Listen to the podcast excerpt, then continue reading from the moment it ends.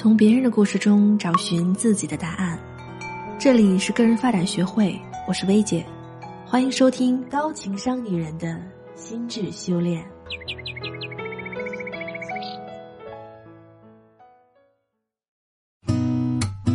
你好，我是薇姐。前两天有个学员突然来找我说：“薇姐，网上有句话叫‘不要跟领导讲道理，因为领导永远是对的’，你怎么看？”我反问他最近在工作中是不是遇到什么事情了？他说他们公司之前的销售是不分区的，领导前两天在会上突然提出之后销售要按照地区重新划分，他觉得这样调整会有很多问题，比如交接工作量大，还有跑单风险等等。他觉得他说的几点都挺有道理的，结果领导却当时就黑脸了，说有问题下了会提，而且从那之后就没给过他好脸色。他问我说：“梅姐，难道真的即便领导的决策有问题，也不能给领导讲道理，只能他说啥是啥吗？”确实，从我们的角度来想，你做领导的不就应该海纳百川吗？毕竟兼听则明呀。我给你讲道理，那也是为了公司好，为了你的利益好，你怎么就不知好歹呢？甭管他对不对，你总得让人说呀。你闭目塞听的，以后谁有好想法敢跟你提呢？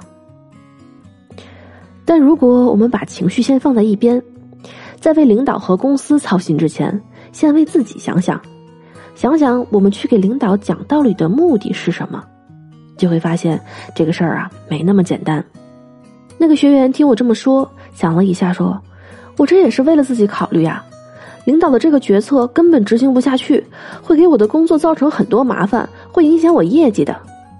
我就问他说：“那领导听了你这些道理之后，有改变他的策略吗？”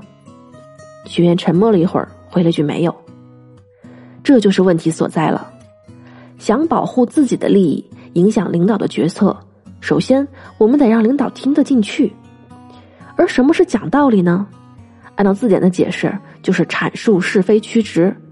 简单说，就是领导您这事儿不对，应该怎样怎样。只有别人不懂的时候，我们才用得着给对方讲道理。所以讲道理本来就是一种展示优越、以上对下的暗示。知乎有一条热门话题是：最令人讨厌的沟通方式是什么？讲道理以绝对的优势名列前茅。把这样的方式用在领导身上，那就更不合适了，会让领导非常不舒服。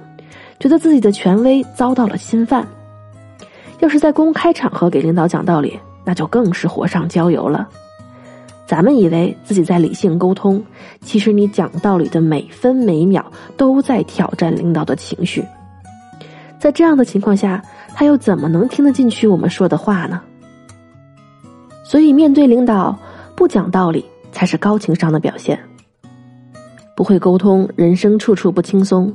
如果你也想在职场做一个会说话的人，可以加我的微信“个人发展七二幺”，我愿意和你聊聊，陪你一起探索走出困境的办法。那么，在跟领导的沟通中，怎样才是维护自己利益的最好方式呢？给你一个口诀，叫“无私奉献”。我具体分成三点来给你解释一下。首先，我们要无私，什么意思呢？就是我们要多考虑团队的利益。说实话，我们自己的利益啊，领导并不是很关心，团队利益才是领导能听得进去的事儿。就像开头学员说的那个开会给领导提意见的情形，只提自己在执行过程中的困难，领导可能根本不在乎，还觉得他能力不行。刘强东就曾经在他下属提反对意见的时候说过一句很有名的：“我请你来是把我的决策落实到位、执行到位的。”如果这个学员能够站在整个团队利益的角度来说，比如这次调整可能会怎样影响到团队的整体业绩，那领导就会重视多了，因为团队业绩跟他的利益是息息相关的。而且更重要的是，成就团队才是成就自己更好的方式。设想一下，假设你未来十年都是你们公司的销冠，但你的时间都花在了抢占内部资源上，那么十年后。往好了说，虽然你是销冠，但你没有帮助公司成长，那你的价值就还是一线老黄牛，没什么变化。而更可能也更可怕的是，现在企业寿命平均不到七年，在不进则退的商业竞争中，一个连自家员工都不愿意帮助企业发展的组织，可能根本就活不到十年。那么对你来说，要面对的可能是一次又一次的从零开始。但如果你的这十年像当年的阿里十八罗汉和销售铁军一样，跟着平台一起成长，甚至是一起缔造一个商界神话，那到时候你的身价可就不可限量了。所以，帮助团队成长，才是让我们自己在工作中利益最大化的方式。这也是为什么我们在跟领导的沟通中一定要无私。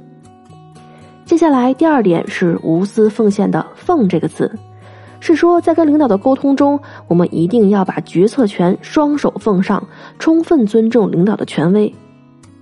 我们管理班的一个学员本来是一个二十多人部门的负责人，来找我们之前刚刚被免职。用他的话说，他是一个非常民主的领导，一切部门决策都会开会，充分尊重大家的意见，甚至很多事儿都会由大家投票表决。结果是他被免职了，原因就是他的这种管理方式大大降低了部门的工作效率，而且让团队每个人都各怀鬼胎，都想通过拉帮结派来实现自己的个人目的，那团队业绩什么样也就可想而知了。维护领导的权威，对维护团队的凝聚力和战斗力都是非常重要的。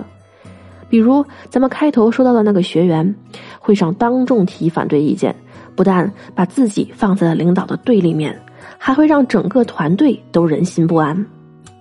而且，领导往往是和我们有着天然的信息差的，不在其位不谋其政。只有把决策权留给领导，整个团队才能心往一处想，劲儿往一处使。最后就是无私奉献的“献”字了，意思是我们要有效的为领导献言献策。这个献言献策是门很深的学问。比如场合上最好私下提，实际呢一定要在决策过程中，像开头学员那样，在领导做了决策之后再提意见，就会把领导置于一个非常尴尬的境地。特别是献言的方式，一定要充分考虑到领导的利益和情绪。比如在给领导提不同意见的时候，就可以用薇姐自创的 ABS 说服法。首先，A approval 表达认可。充分考虑到领导方案的意图、亮点和有效性。紧接着，B barrier 提出障碍，注意这个障碍一定是领导在乎的、影响领导利益的问题。就像卡耐基说过的：“想让孩子不抽烟，不用说什么大道理，只要说抽烟不能进棒球队就可以了。”最后，S solution 提供方案，只跟领导说不行是不够的，一定要跟领导说怎么行。为什么这样能行？而且最好给领导提供多个方案，因为这样才能把决策权留给领导。需要注意的是，向领导献言献策的过程要尽可能的客观中立。在领导耳朵里，我觉得、我认为都是无稽之谈，因为这既不能用作他汇报的理由，也无法构成他决策的依据。充分客观的证据和数据，才是在你的献策中领导最喜欢的东西。最后简单总结一下，给领导讲道理可能会适得其反。想要保护自己的利益，影响领导的决策，咱们首先得让领导听得进去。要想跟领导做到有效沟通，口诀是无私奉献。首先我们要无私，多多考虑团队的利益，然后还要记得向领导双手奉上决策权，主动维护领导的权威。并且在充分考虑领导情绪利益的前提下，客观有效的为领导献言献策。好了，今天这期节目就到这里了。大家可以在节目下方留言评论，说一说自己听完这期节目的心得和感受。如果你也想有一个好的领导关系，可以添加咱们职业辅导师的微信“个人发展零零零”，相信他能给到你好的建议。还可以打开微信搜索公众号“个人发展学会”，在那里你可以进行一次免费的职业现状测评分析，获得完整的发展建议和详细的分析报告。我是薇姐，在个人发展学会，我们一起成长，不断精进。